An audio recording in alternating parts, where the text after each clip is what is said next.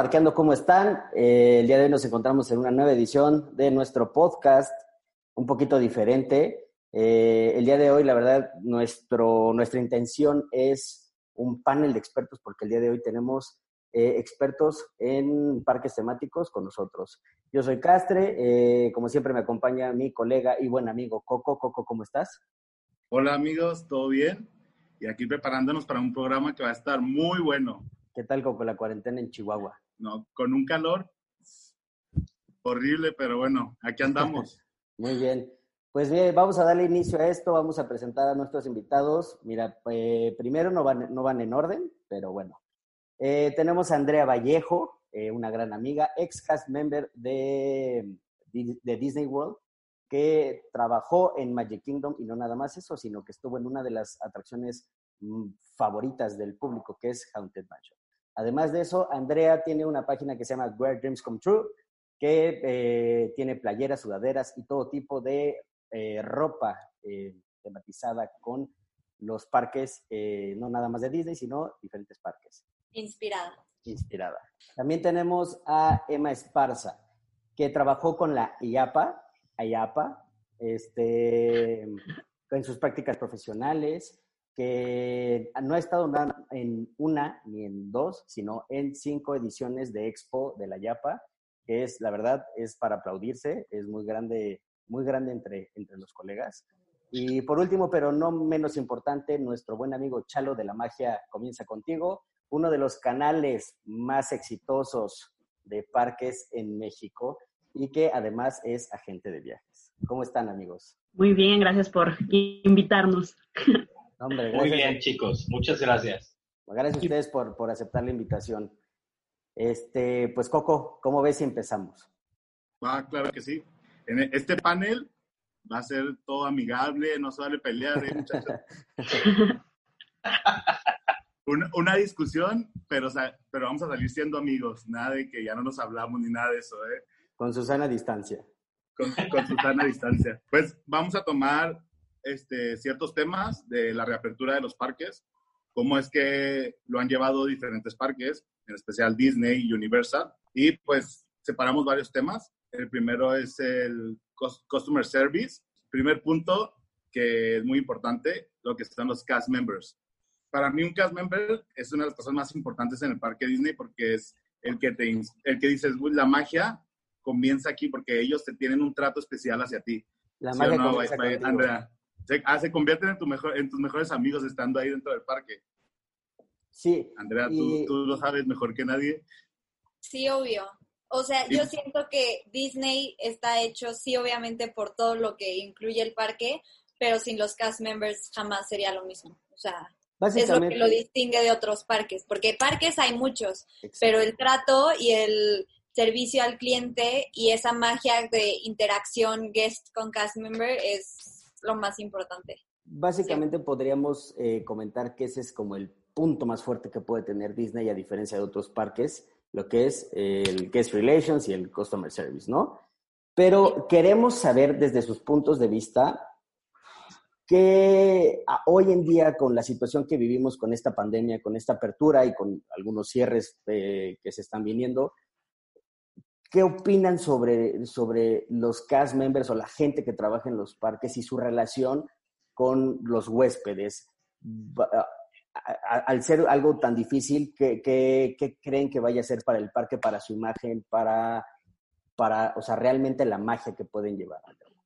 Pues eh, yo creo que funciona de las dos maneras, ¿no? En el sentido de que si mencionas lo que, lo que dijiste de la imagen del parque, ahorita pasa experiencia, pues obviamente siempre va a ser muchísimo mejor que se apliquen como estas nuevas normas o esto, la distancia, porque al final día te habla de un lugar que está cuidando tu seguridad, al que puedes ir, al que, aunque quizá no sea esta misma magia, pues están viendo por ti, ¿no? Pero si lo ves por el otro ángulo, por eso decía que se puede ver de ambas formas, es que si nos estamos sosteniendo en la idea de que lo mejor de ir a, Disney, por ejemplo, es esta eh, cast member guest experience eh, relación, pues obviamente va a cambiar, ¿no? Y es algo a lo que mientras dure esto de la pandemia va a ser totalmente diferente porque no está esta parte de, de, poder estar cerca, de irte. Yo, por ejemplo, he ido mil veces y me sigo sacando la foto con Mickey cada vez. O sea, yo no puedo ir a Disney y no sacarme la foto con Mickey, ¿no? Entonces, como que obviamente va a ser un cambio en tu experiencia, pero al final del día la gente que está yendo con todo y lo que está pasando, pues algo les representa estar ahí y, extrañar esta, esta parte de ir a tus lugares favoritos y entretenerte y, y, ver el castillo, ¿no? Entonces siento que es doble filo en el sentido de que sí se tienen que tomar las medidas para hacer sentir seguro al huésped, pero al mismo tiempo sí se le quita un poco de experiencia. O sea, tú estás diciendo con esta, que con esta nueva normalidad realmente los cast members no podrían, ah, pueden no ser fundamentales. No, no digo que no sean fundamentales, pero digo que no es lo mismo, pero al mismo tiempo te hacen sentir segura. Tiene, a fuerza tiene que haber cast members, no es como que los cortaron a todos, hay mucho menos y esa distancia, pero claro que el personal es fundamental en todo, hasta en toda industria, ¿no? No solo en esta. Entonces, no digo que no sean fundamentales, pero sí digo que está bien que haya esas medidas, porque yo, por ejemplo, aunque ame Disney, si voy a Disney y me saludan normal y los tengo cerca, me sentiría hasta incómoda ahorita, algo que me gustaba en su momento, ahorita sí sería como de ah, back off, ¿no? Ahorita, entonces, este entonces si, si, te encontraras a Andrea trabajando en el parque, le dirías, por favor, hazte para allá, no te me acerques. No, no es mala onda, pero no la saludaría, o sea, es segurísima de esa decisión. Andrea, ¿qué tienes que decir al respecto con estas declaraciones de Emma? Yo también estoy de acuerdo, yo no me acercaría a mí misma tampoco. Pero tú piensas que eh, va a ser un cambio radical ya a partir de ahorita, o sea, independientemente pensando que en un futuro bastante cercano existe una cura para, para, esta, para el COVID-19, la, la atención que teníamos por parte de los cast members hacia los huéspedes no va a volver a ser igual. Sí, no, obvio sí va a volver a ser igual. O sea, el plan de Disney, esto es un plan temporal. O sea, no va a quedar así. Y yo creo que, o sea, sí estamos hablando de parques, pero a nivel mundial va a haber un momento donde vamos a regresar a la normalidad 100%. Sí, a lo mejor con más medidas de higiene, que está increíble, pero tampoco va a ser de metros y distancias. En cuanto salga una vacuna y este show se tranquilice, 100% va a regresar a la normalidad. Y lo que quería decir hace rato de cómo lo están tomando los parques, están, siguen siendo fieles a lo que plantea el parque con sus cuatro llaves. O sea, su primera llave es safety. Entonces, por más que sí, yo sí siento que el show en cuanto a magia se haya reducido, porque no creo que se haya acabado, se redució, se redujo. Este, 100% siguen siendo fiel a su primera llave, que la primera va a ser safety. Y mientras todos puedan ir al parque y sea seguro, van a permanecer abiertos. Chalo, ¿tú qué opinas al respecto eh, con el tema de que en el podcast pasado que te tuvimos de invitado, eh, nos comentabas eh, eh, parte de tu chamba, que es como, como agente de viajes, como llevar a, la gente a vivir estas experiencias. Para ti, ¿cómo va a ser este, retomar esto? Eh, tú serías como muy de si vamos, no vamos, en el caso de que abrieran fronteras, eh, y en el caso de que si vamos, no se le acerquen a nadie y todo esto. Pues mira, para empezar, Disney tiene dos cosas completamente diferentes a todo el mundo. La primera, tiene un buen de empleados. Es el, la empresa con más, mayor número de empleados.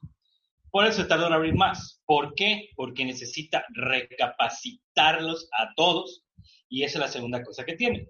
Tiene un programa de capacitación sin igual a nivel mundial. ¿A qué me refiero con esto? A que todos los cast members ahorita están siendo más detallados porque saben que hay mucha gente, y con esa voy a la segunda parte de lo que quiero decir, que nada más está yendo para ver de qué pie cojea Disney, de qué pie cojean los cast members, de qué pie cojean las atracciones, porque seamos sinceros, solamente está yendo la gente que uno tiene menos miedo a contagiarse y dos, que solamente le gustan las atracciones. No hay fotos, no hay shows, no hay eh, character experience, no hay eh, character dining experience, no hay nada de eso. Entonces, tenemos que ser, creo yo, que si vas a ir, hay que ser un poco más empáticos y hay que entender la situación de lado a lado. no puedes ir nada más a ver al, al, al, al, que, o sea, hay que ser buenos clientes. He visto mucha gente demasiado negativa y me repatea el hígado, por no decir otra cosa. Es que ya no es lo mismo, es que Disney perdió su magia. No, no perdió su magia. Tiene que adaptarse para lo que dice Andrea y para lo que dice este Emma, para ofrecerte, para empezar, toda la seguridad posible y para seguirle todo lo que puedan ofrecerte dentro de su gama sin descuidar eso. Entonces, ahorita yo no iría. Sé que están haciendo un gasto enorme, sé que están haciendo un esfuerzo enorme, pero yo no iría porque la probabilidad de contagio aún es alta. Entonces, yo que le digo a la gente, si puedes esperarte, espérate lo más que puedas. Lo siento por la industria, pero yo siento que todavía las, las, las probabilidades no están a nuestro favor. Ahora, cuando todo esto se vaya alejando, sí, ve, disfruta, y yo estoy seguro que Disney va a tener la mejor opción, si bien no van a regresar las interacciones que no sabemos con los personajes, o las, comidas buffet, por ejemplo, como las conocíamos antes, todo va a ser nuevo y habrá que readaptarnos, pero estoy seguro que Disney siempre, siempre saca algo mucho mejor que los demás. Y no es por defender a Disney a capa de espada, pero lo hemos visto en muchas cosas. Entonces, creo que más o menos así va a estar la cosa. Y ahorita tomando este, este, este punto de, de, cómo reacciona Disney o cómo trabaja Disney, otro de los puntos que quisiéramos preguntarles es, si bien tenemos bastante entendido y comprendido y vivido, yo creo que todos los que estamos aquí, eh, cómo es ir a los parques, eh, después para mucha gente se volvió bastante complicado el tema de reservaciones como fue con Rise of the Resistance. Ahorita cambias una plataforma para que la gente haga sus reservaciones especiales, si eres annual pass holder, si esto, si el otro, que ya hasta la gente se les está complicando poder acceder a la plataforma o, cómo guiarse y, pensando como lo que decías, la reducción de, gente trabajando para la empresa, pues eh, antes era muy fácil literal llamar y, hablas en inglés, hablas en español y hacer tu reservación o que te asesoraran. Ahorita se ve más eh, reducido toda esta ayuda por el mismo hecho de la pandemia. ¿Qué, ¿Qué, tantos clientes potenciales Disney está perdiendo por esta dificultad en, en las plataformas? Eh, Andrea. No, pues un buen, o sea, muchísima.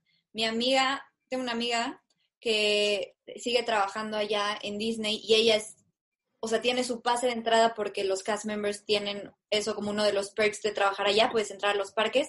Ella es annual pass holder porque cuando salió lo de Rise of the Resistance, les quitaron la entrada a Hollywood Studios porque obviamente todo el mundo lo que quiere ahorita es visitar Hollywood Studios. Y siento que las medidas que, que sacaron para al menos los de annual pass holders no, no fueron las óptimas. O sea, creo que les dieron un mes más de lo que tenían en vez de cuatro meses, que fue lo que se perdieron. Y por lo menos ella, que es super fan Disney, no lo va, no va a renovar el pass holder. Y cuando ella fue a la vista, los que tienen esa entrada, no había nadie. O sea, nadie, estaba vacío el parque y obviamente creo que eh, cerró el parque a las 7 de la noche. Entonces, mínimo lo que queda de este año y yo creo que el siguiente todavía no va a estar ni cerca a como estuvo a principios de este año de ocupación en el parque, en los cuatro. Calo, Emma, ¿quieren eh, comentar algo?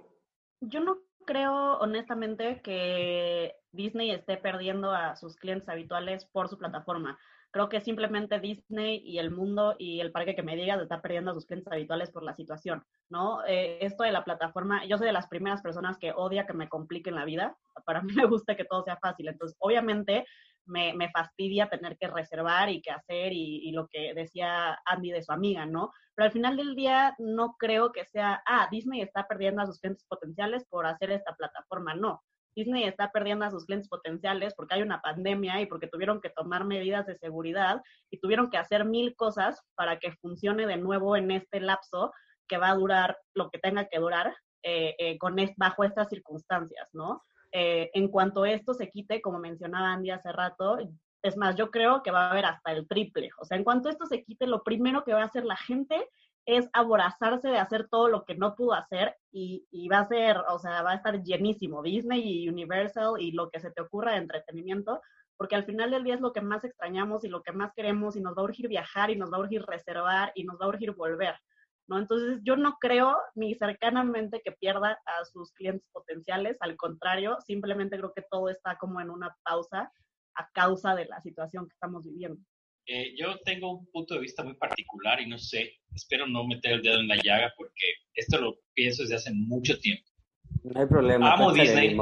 amo Disney. O sea, me encanta de verdad durante los últimos 21 años que he visto muchas cosas. Pero una de las cosas que no me gustó que no me ha gustado nunca, es que les da demasiados beneficios a los clientes que les compran noches en sus hoteles. Demasiados. Y eso está bien por un lado, pero por otro lado pones la barra muy alta. ¿A qué voy con esto?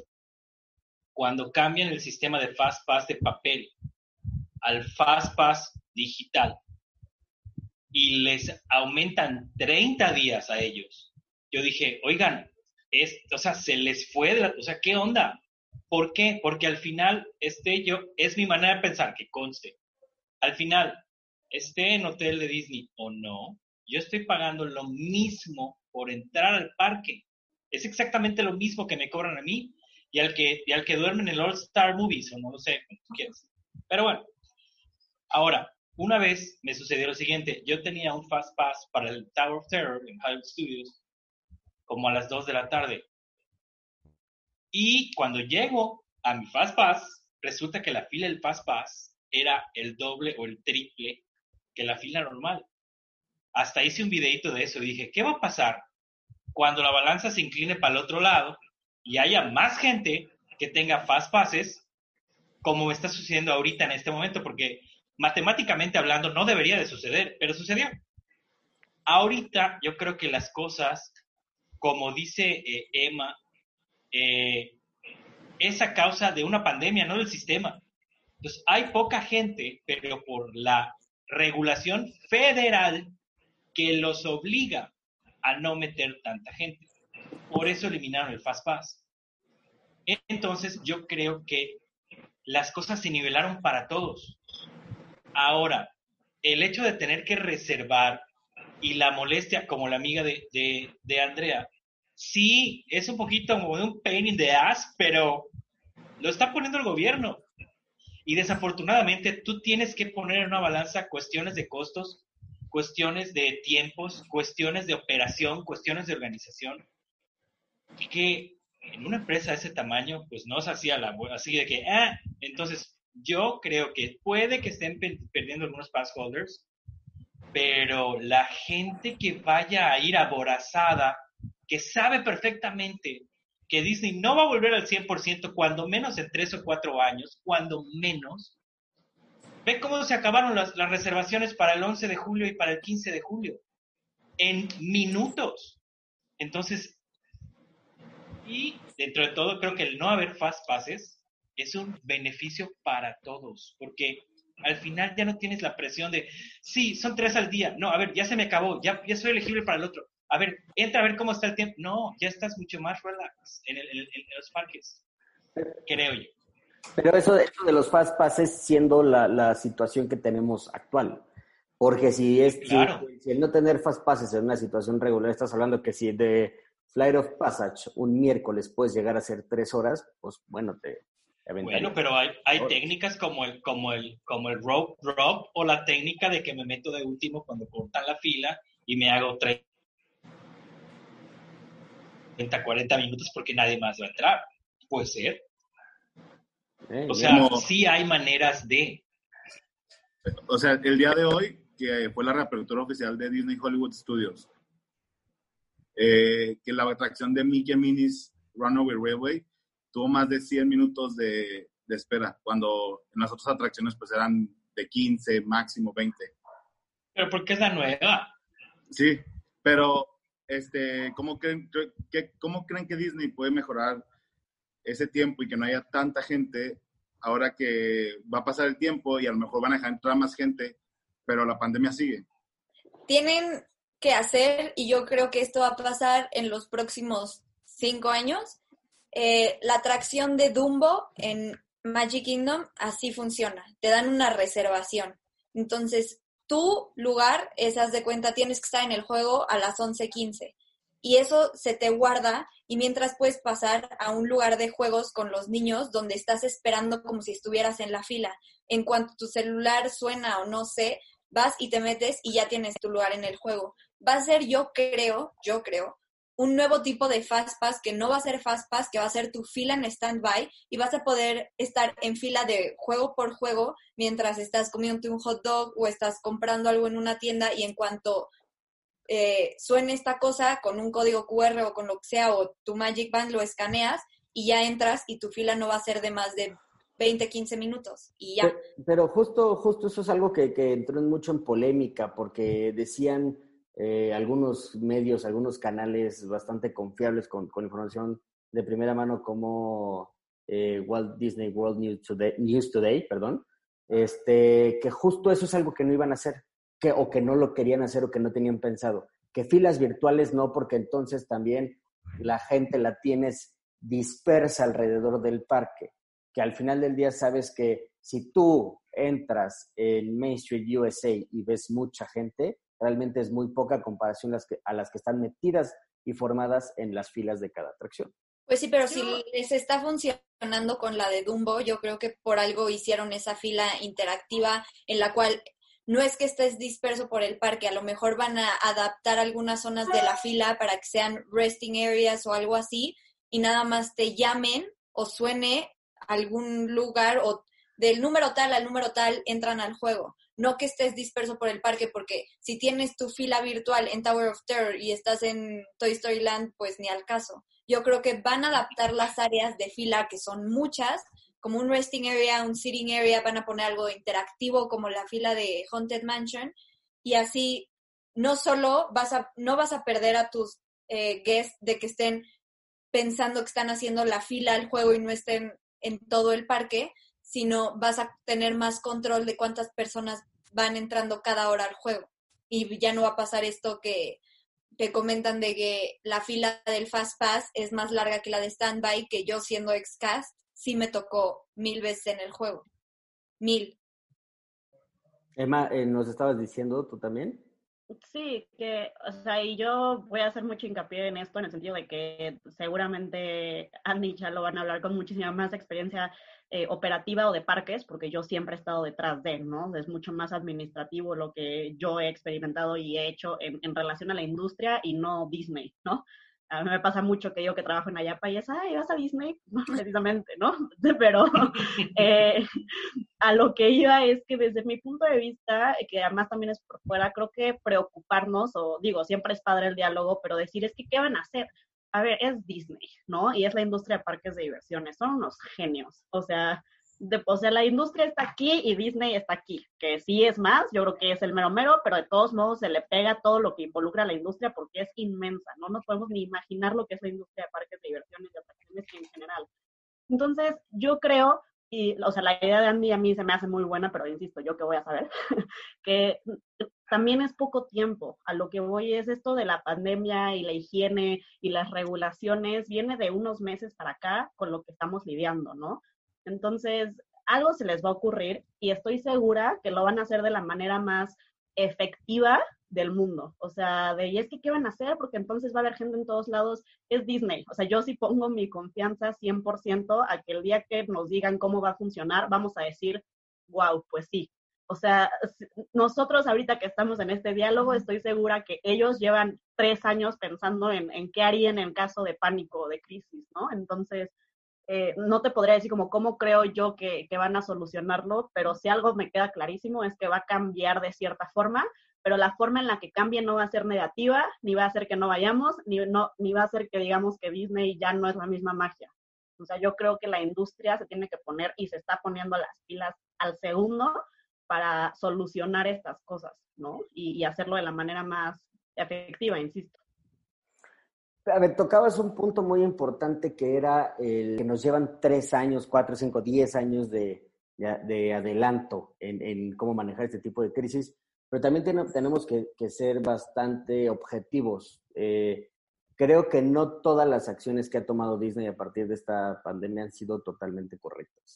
Y esto nos remonta a nuestra siguiente pregunta o cuestión, que es, ¿qué opinan sobre las medidas eh, sanitizantes o las medidas de higiene que tienen en las, en las entradas los parques, ya sea de Disney, Universal, eh, Six Flags, con el video que, que, sacaron de las nuevas máquinas térmicas para que ya no existiera ningún contacto con ninguna persona y vieras, vieran exactamente tu temperatura o qué traes en tu mochila o tu bolso para justo eso evitar el contacto entre personas. Que no les ha funcionado o sí les ha funcionado, hemos visto muchas fotos, hemos visto muchas noticias donde la gente no lo respeta, la gente usa el cubrebocas en la papada o que ni siquiera el porcentaje de, desgaste del, justo así, chalo, el desgaste de, o de uso de gel antibacterial ha sido no el esperado. O sea, que la gente realmente no está haciendo caso a las medidas de higiene. Entonces, eso, ¿cómo pensarías que estos parques podrían tomar acción sobre eso? O sea, creo yo que no sería lo ideal decirle, ¿sabes qué? Lo agarras de la camisa y lo sacas del parque, pero tal vez tienen que llegar a esos extremos para no caer en lo que está pasando ahorita con el cierre de Disney en, en Asia voy a nada más contestar para que no se me vaya la idea de lo que me decías. Eh, me refería a 3, 5 años en manejo de crisis, ¿no? No, no específicamente COVID-19, es imposible, ¿no? Eh, contestando tu pregunta, mi opinión es cero popular y, cero va con lo que hago y lo que me gusta en la industria porque pues, si alguien está preocupado es la asociación que trata de ayudarlos. Yo simplemente no abriría. O sea, yo no estoy de acuerdo al momento en el que el parque está abierto. Yo entiendo la economía y la pérdida, quizás ni siquiera lo entiendo, ¿no? Igual y estoy diciendo una tontería por la bancarrota y por, la, y por lo que esto, y los cast members, y tengo amigos, de hecho, la mayoría de mis amigos de las expos, todos trabajan en parques y he visto mensajes y videos de perdí mi trabajo y me corrieron y no está padre, pero yo creo que abrieron demasiado pronto. No estoy diciendo no abriría ya nunca en todo el año, pero el claro ejemplo es lo que les pasó en Hong Kong y el claro ejemplo es lo que les va a pasar en Florida. O sea, no es una coincidencia que Florida iba súper bien y en cuanto abrieron cosas, incluyendo Disney, se les dispararon los contagios. Obviamente la gente, tienes que saber a quién le hablas. La gente no es, o sea, no razona de la misma manera que, que los que lo regulan. Entonces, si tú abres, obviamente la gente va a ir y no va a respetar nada. O sea, tenemos que partir por ese principio. Habrá quienes sí, pero lamentablemente no es el porcentaje del 100%. Entonces, yo creo que fue precipitado, más allá de qué opino de las medidas o cómo regularía yo, no, abrir, no hubiera abierto tan pronto. Eh, Andrea, te veo con cara de que quieres contestar, por favor. que me quiere comer. Ya cambió de color a verde. Gente y amigos Nuevos Parqueando, ¿cómo están? Yo soy Castre. La plática se puso súper buena, súper intensa. Logramos sacar un poquito de contexto a nuestros invitados. Este, esperen la segunda parte, se viene mejor porque se tuvo que extender un poquito la plática. Pero para no dejarlos eh, esperando mucho, el siguiente, la siguiente semana van a poder eh, disfrutar de la segunda parte de este panel de expertos sobre Disney y los parques temáticos. Muchas gracias. Eh, ya saben, denle like, compartir, eh, repostenlo, inviten a sus amigos, síganos en nuestras redes sociales y pues eh, vamos a seguir creciendo. Muchas gracias.